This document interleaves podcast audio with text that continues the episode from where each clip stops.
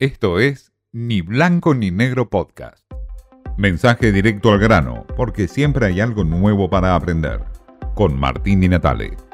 A menos de una semana de las PASO, las elecciones presidenciales que se vislumbran de cara a octubre están centradas hoy, o por lo menos todos los candidatos presidenciales centran hoy su atención en los indecisos y aquellos que no fueron a votar. Se trata de 11 millones de personas aproximadamente. Son los niveles de ausentismo más grandes que tuvo la Argentina en los últimos 20 años. Se trata de ausentes por diferentes motivos, de gente que está descreída, que no tiene nivel de alguno de ilusión en cuanto a resolución de sus problemas por parte de la dirigencia política. Se trata de aquellos sectores que no ven a nadie que pueda resolver sus problemas. Se trata de personas que no fueron a votar porque directamente optaron por el absentismo directamente, sin importarles nada. Algunos que no creen directamente en el sistema democrático. Hay de todo. En este gran volumen de ausentismo se encuentran un montón de ideas, de deseos, son 11 millones de personas. Son las que, por supuesto, tienen en la mira los tres candidatos presidenciales más importantes que se van a disputar en octubre. Los tres tercios están presentes en la Argentina. La sociedad está totalmente dividida. Se podría decir que casi en cuatro partes. El sector de masa, el sector de Miley y el sector de Juntos por el Cambio. 30% 28% y 27%. Fue lo que sacaron en primer lugar Milei, después Massa y después Juntos por el Cambio. En esta sección se divide la Argentina, sumado a estos 11 millones que no fueron a votar. ¿Y qué van a hacer los candidatos presidenciales frente a este volumen de indecisos o de personas que se quedaron en sus casas y no fueron a votar?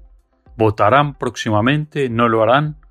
Por lo pronto, Sergio Massa se propone un plan platita, incentivar a los sectores medios y bajos para que vayan a votar, con planes sociales, con aumentos de la UH, con aumentos de los diferentes planes sociales, con una suma fija para los trabajadores formales, con diferentes programas de incentivos a las compras, a la hora 12, al precios justos, todo esto forma parte del plan platita que se propone el ministro de Economía y candidato presidencial para atrapar a esos 11 millones de personas que no fueron a las urnas.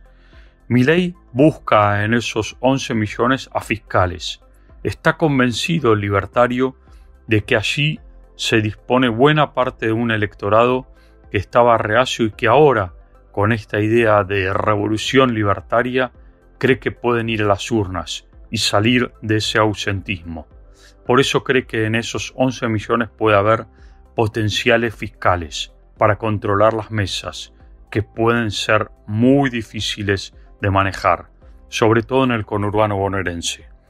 Patricia Bullrich apunta a los sectores jóvenes, cree que los sectores del radicalismo, aquellos militantes duros de diferentes provincias, pueden convencer a esos jóvenes que no fueron a votar, a los 11 millones. La pregunta es si esos 11 millones que no fueron en las pasos estarán dispuestos a movilizarse para las elecciones de octubre. ¿Qué es lo que cambió? ¿Por qué estarían dispuestos a modificar su actitud, es decir, salir de la tranquilidad, de la comodidad, para ir a las urnas en octubre?